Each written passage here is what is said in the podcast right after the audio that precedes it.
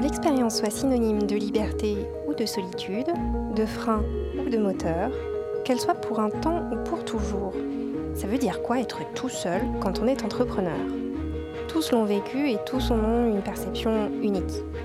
Vous écoutez Tout seul, je m'appelle Mathilde Guyot et je rencontre pour vous des entrepreneurs qui ont accepté de partager leur histoire sans phare. Aujourd'hui, je rencontre l'entrepreneur Florian Chausson. Bonjour Florian. Bonjour Mathilde. Avant toute chose, peut-être vous présenter euh, aux auditeurs, euh, présenter votre parcours et votre entreprise. Qui êtes-vous Et qu'est-ce que Routine? Oui, donc du coup, moi je suis Florian Chausson. Euh, j'ai 29 ans. J'habite entre Paris et la Drôme. Et je suis le fondateur de Routine, et Routine qui est une marque de montres qui euh, s'engage pour la filière horlogère française.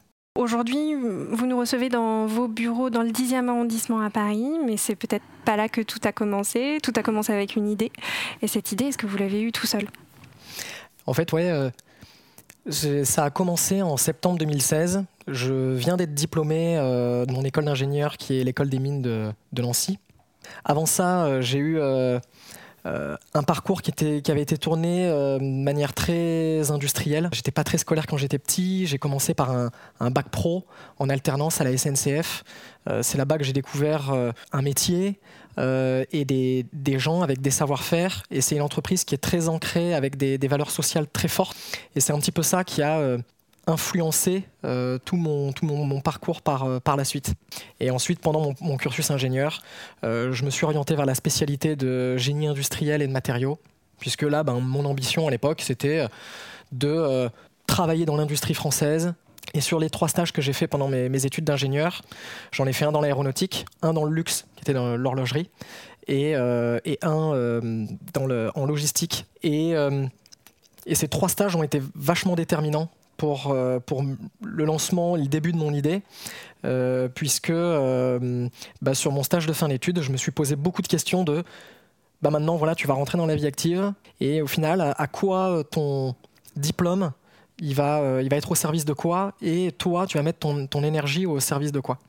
Et je me suis rendu compte qu'au final, faire converger mes compétences professionnelles que j'avais acquises ces dernières années et mes convictions personnelles était quelque chose d'indispensable pour rentrer dans le monde du travail.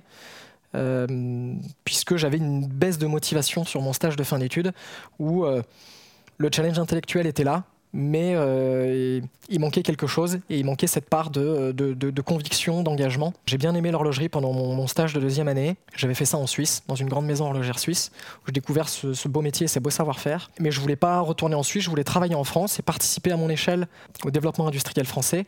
Et puis je me suis rendu compte que ben, la filière horlogère française, elle était passée de 50 000 emplois à 2000 en 40 ans, que euh, ben, euh, la mondialisation et les politiques de délocalisation ben, avaient transformé nos territoires et du coup, voilà, je me suis dit que j'allais me mettre au service de ça, créer une marque qui, elle, du coup, allait prendre le contre-pied de tout ça.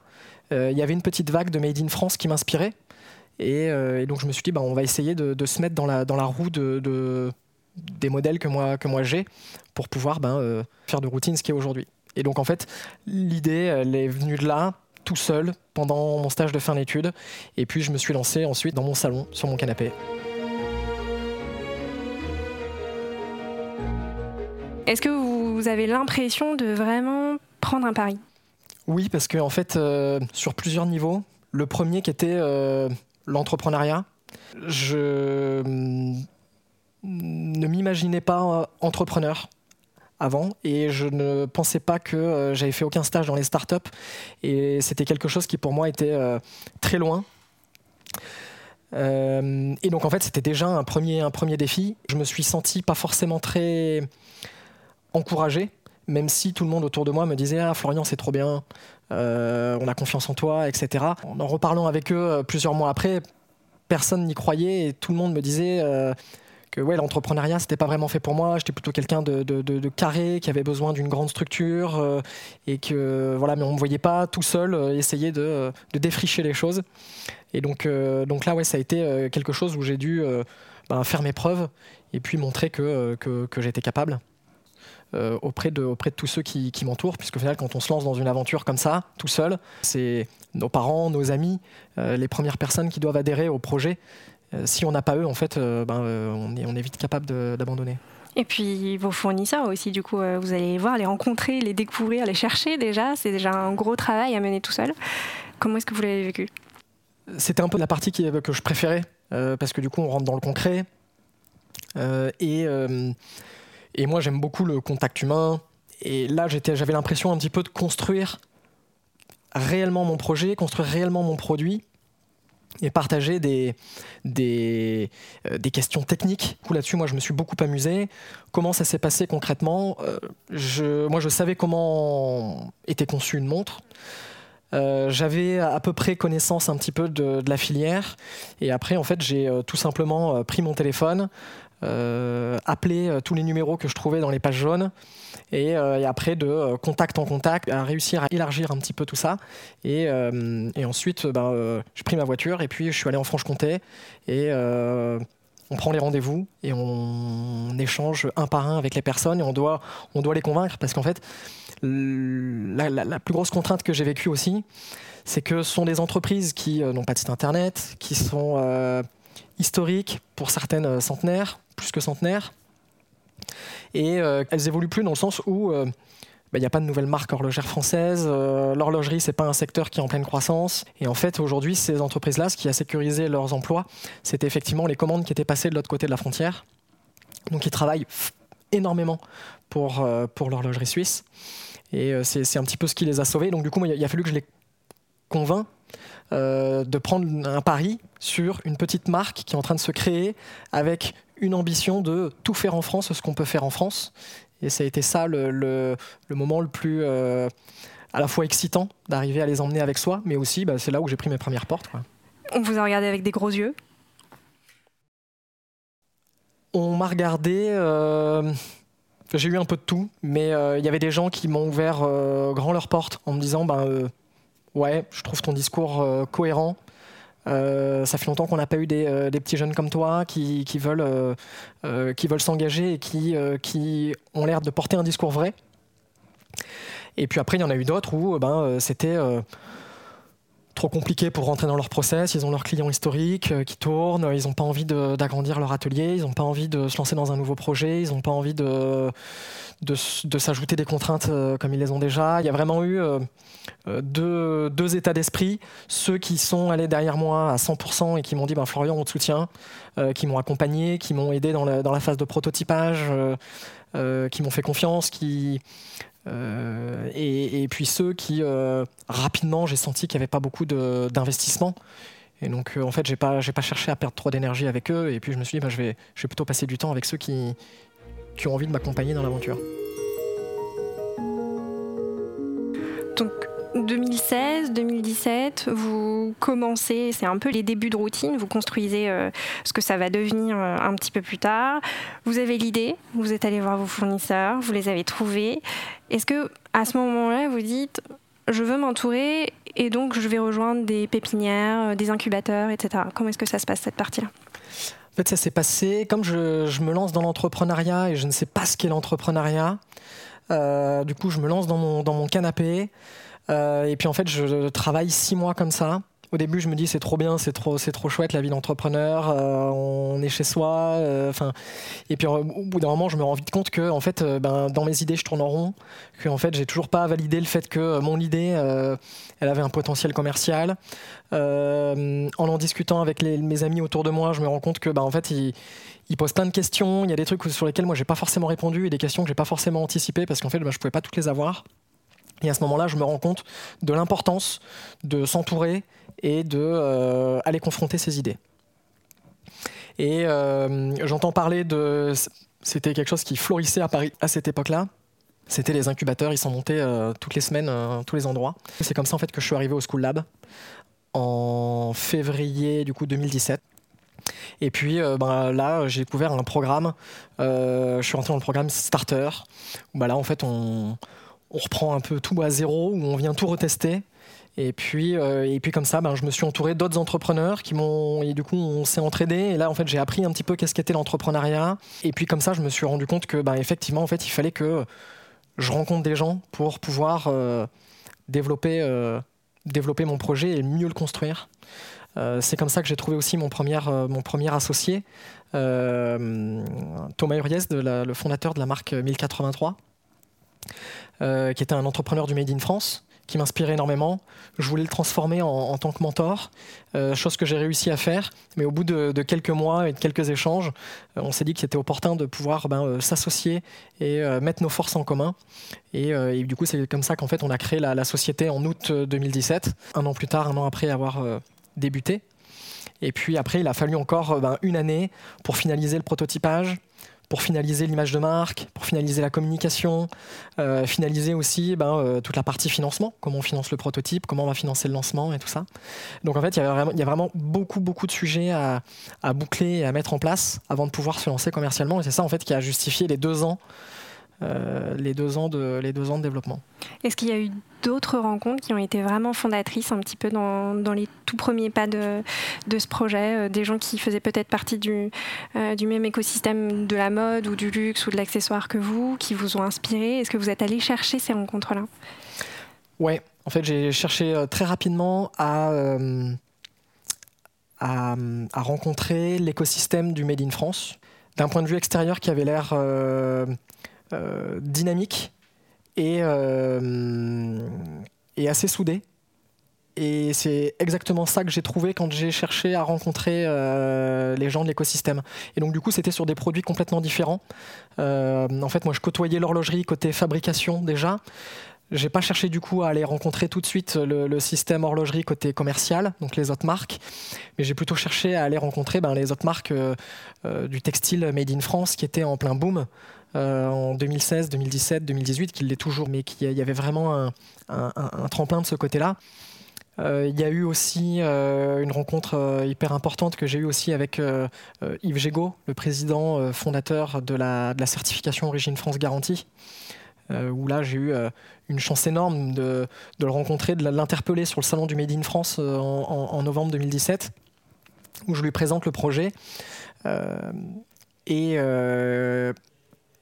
et là, on a un échange où il me dit bah, écoute, Florian, je suis né à Besançon. Pour moi, l'horlogerie, c'est quelque chose de très, très important. Je rêve de certifier une marque horlogère euh, Origine France Garantie, s'il n'y en avait pas. Euh, il a dit mais euh, du coup, les marques aujourd'hui, elles ne sont, pas, certifiables parce qu'elles ne font pas suffisamment en France. mais du coup, toi, ton projet, bah, il montre tout l'inverse, parce que du coup, il montre une fabrication ultra française. donc, du coup, bah, ton projet, il nous plaît.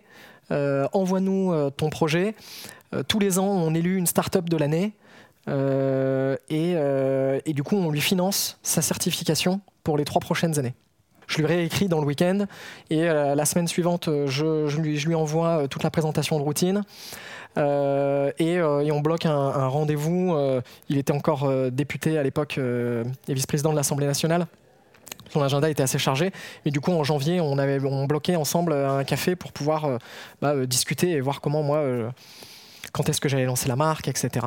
C'est quoi la fin de cette épopée? Est-ce que vous avez fini par être certifié comme vous le souhaitiez ou pas? Et du coup, oui, Routine est bien certifié Origine France Garantie. On a réussi à être certifié dès la phase de prototypage. Et en septembre 2018, pendant euh, notre campagne de financement participatif, on a été euh, invité aux assises du produire en France, qui sont euh, des assises qui durent sur deux jours, qui présentent des initiatives du fabriquer en France et du produire en France, qui est porté par la certification Origine France Garantie. Et pendant le dîner de gala, on a été élu Startup de l'année.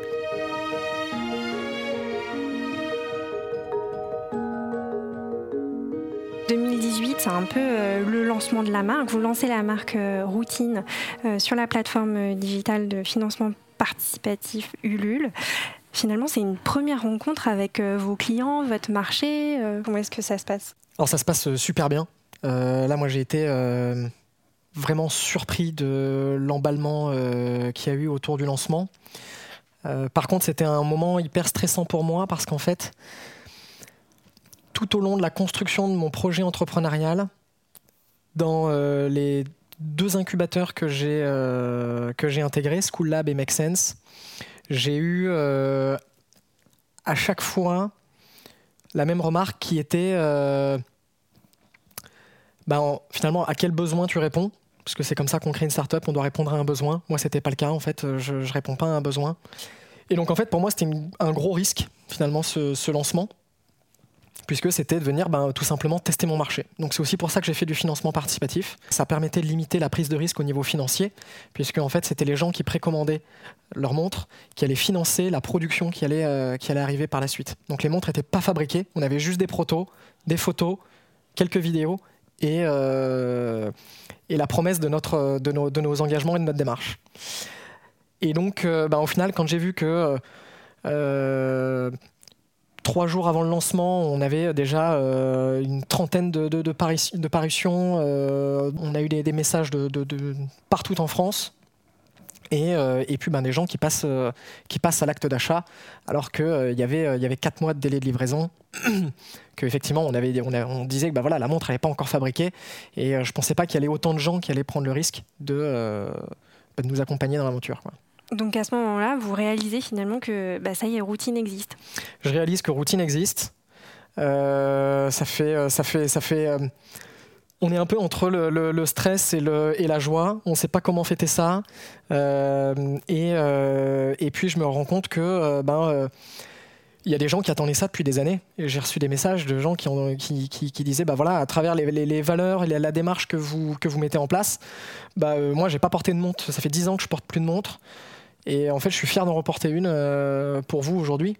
Et donc, euh, bah là, on se dit que effectivement, on est dans le droit chemin et qu'on fait les choses bien, et, qu'il y a des gens encore qui ont envie encore de consommer comme ça. Et donc, donc effectivement, je me rends compte que, bah, au final, j'ai mon marché, que routine, c'est pas seulement une belle idée ou un kiff que je m'étais fait deux ans avant en me disant, je vais me lancer dans l'entrepreneuriat, je vais créer ma marque de montre. Et, et donc, du coup, je me dis que, bah, au final, voilà, on va pouvoir redévelopper la filière, la revaloriser et, euh, remettre en avant euh, ben, euh, les, hommes et les femmes qui, derrière eux, fabriquent ces, beaux produits. Du coup, vous avez plein de prévente sur les bras, c'est super nouvelle. Suit la première production. Exactement. Est-ce que vous gérez ça tout seul? Est-ce que tout s'est passé comme vous l'avez imaginé? Du coup, je décide de gérer la production tout seul. Ça s'est pas passé comme voulu pour plusieurs facteurs. Le premier, effectivement, c'est le nombre de ventes qu'on a fait. Euh, j'avais euh, planifié en amont une production entre 100 et 300 euh, entre 100 et 300 montres. Notre objectif de vente de prévente pardon, il était de 100 montres et au final en 5 semaines, on a atteint 600 préventes. Donc 600% de notre objectif. Et, donc en fait, bah, il faut revoir tout le planning, les quantités de matières premières commandées auprès des fournisseurs, les fenêtres de production euh, et, dans mon processus, je fais quand même intervenir 15 ateliers. Et donc, du coup, ben, euh, ces 15 ateliers à réorganiser euh, sur, ben voilà, on va fabriquer de, ça de temps à temps. Tu vas, l'autre, il va recevoir la pièce de temps à temps. Et donc, du coup, il y a tout un, en cascade, tout réorganisé pour 15 ateliers euh, et, donc du coup, ben voilà, je vous laisse imaginer la, quantité de travail que ça fait euh, et, le chamboulement que ça fait chez tout le monde, puisqu'ils n'ont pas que moi comme client, ils en ont d'autres. Et donc en fait, là, on est passé d'une fenêtre de production qui était planifiée sur trois mois à une fenêtre de production sur cinq mois. Du coup, je préviens mes clients que finalement, ils n'auront pas leur montre pour Noël, euh, mais qu'ils auront leur montre entre fin janvier et, et, début avril. Du coup, on, la première production euh, se met en place. Donc on fabrique entre euh, octobre, novembre, décembre, euh, et puis du coup janvier.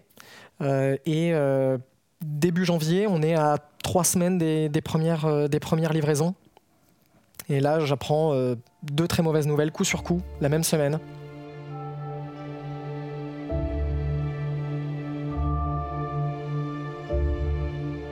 Mon fournisseur de composants de mécanismes qui euh, dépose le bilan qui m'avait déjà livré 50% euh, euh, des, composants. Et je découvre que ben, sur les composants qui ont été livrés, la majeure partie était pas du tout du, standard et de la qualité qu'on avait planifié ensemble pendant la phase de prototypage. donc du coup là, grosse douche froide. Et la fin de semaine, j'apprends par la presse euh, que mon euh, assembleur passe en redressement judiciaire. Euh, et donc, du coup, l'atelier se retrouve en très forte difficulté. Et donc, le plus dur, ça a été de l'avoir appris par la presse. Euh, donc du coup, je suis allé le rencontrer, je suis allé euh, discuter avec lui et l'objectif c'était de se dire, ben voilà, l'atelier est en difficulté, il va falloir qu'on se réorganise, on ne peut pas te confier tous, nos, tous nos composants. Par contre, voilà, on, dans notre démarche, on voudrait quand même continuer à t'aider parce que du coup, moi, ça fait partie de mes engagements et de dire, ben voilà, ton atelier est en difficulté. Nous, il faut qu'on soit capable de te donner du job pour pouvoir aussi relever, le, relever la pente. S'en est suivi des échanges qui m'ont pas forcément donné confiance en, l'atelier. Et donc, du coup, bah, j'ai dû opérer une réorganisation et aussi trouver un, nouvel, un nouvel assembleur. Et en fait, euh, cette première production-là, bah, je me suis retrouvé en face de ce que la filière horlogère vivait depuis 40 ans, c'est-à-dire des ateliers qui ferment dans le plus grand des silences, euh, des, gens voilà, qui perdent leur emploi et euh, des savoir-faire qui disparaissent. Et donc en fait, j'ai pris en pleine face le pourquoi de mon engagement.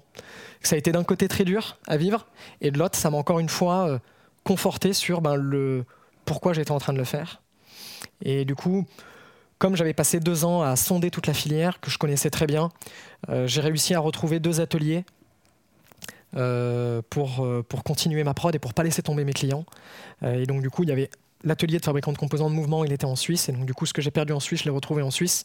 Et l'atelier d'assemblage qui était en France, que j'ai perdu, du coup, ben, en France, je l'ai retrouvé en France. Donc, euh, ça n'a pas changé la valeur. Et donc, euh, donc du coup, on a pu euh, continuer cette première prod. Et au final, on a livré nos premiers clients avec huit mois de retard. Et j'ai eu une chance extraordinaire d'avoir des clients qui comprenaient eux aussi le pourquoi de leur investissement dans Routine. Euh, et, j'ai gardé 99% euh, de mes clients. Donc tout le monde euh, m'a fait confiance.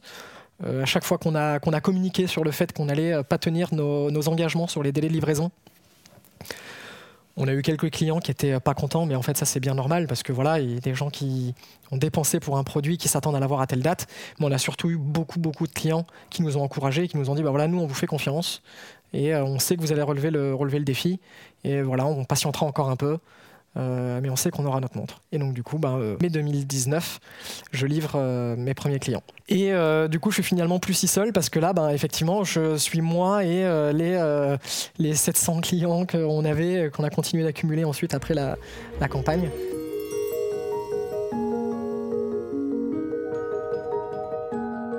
On est fin juin 2020. Aujourd'hui, routine, où est-ce que ça en est? Du coup, on est fin, fin juin 2020. Aujourd'hui, du coup, ça fait un an qu'on a fait les, premières livraisons. Euh, on a euh, dépassé euh, les, les 1000 montres vendus en décembre 2019. donc ça, c'est aussi un cap auquel on est très fier, où on a du coup bah, financé trois emplois dans, temps plein dans la filière. On continue sur cette lancée. On est principalement vendu sur notre site internet routine.fr. On a euh, fait aussi, là, depuis, euh, depuis Noël, depuis novembre, on travaille avec un réseau de boutiques, euh, des concept stores, des bijouteries. On a aussi relocalisé tout, un tas de, tout un tas de composants sur lesquels on est les premiers à les avoir relocalisés grâce à nos clients. On est les premiers à avoir relocalisé la fabrication des cadrans en France. on a relocalisé la fabrication des fermoirs et donc du coup, on a aussi euh, sorti un nouveau modèle, euh, une nouvelle finition en, février dernier, qui fait intervenir un nouveau, un nouveau savoir-faire, le soleillage. Et donc en fait, bah, depuis, notre lancement, du coup, on a développé comme ça aussi notre fabrication. Et c'est comme ça qu'on va continuer à se développer au rythme de notre capacité à relocaliser et à redévelopper les, les savoir-faire. Chaque jour, sa petite victoire, en fait. Exactement. Qu'est-ce que vous avez appris de cette aventure d'entrepreneur qui continue euh, son cours aujourd'hui? Qu'est-ce que vous avez envie de retenir? La bienveillance qui peut se créer quand on porte un projet euh, sincère, euh, qui écoute le monde autour de soi, que ce soit les entrepreneurs qui, qui y a autour de moi, les clients il y a une bienveillance extraordinaire quand on fait les choses bien. Euh, et, le deuxième point aussi que j'ai envie de retenir et que j'ai envie de mettre en avant, c'est aussi la persévérance. Parce que, euh, comme je le dis, je porte un projet industriel, pas juste un projet commercial et marketing.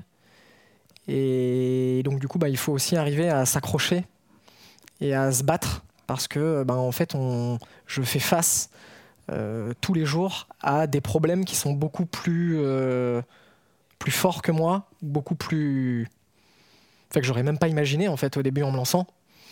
Et si on s'arrête au fait que bah, ah, c'est trop compliqué, euh, en fait on finit par pas faire grand chose. Mais si on s'attache et on s'accorde à se dire que c'est possible, on finit toujours par trouver un chemin à y arriver. Quoi.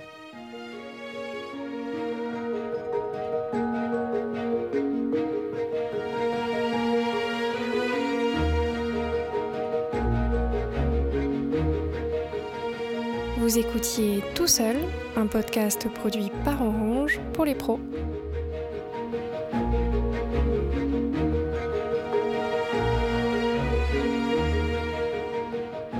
Si vous avez aimé ce podcast, partagez-le, mettez-lui des étoiles et abonnez-vous pour être informé de la sortie du prochain épisode.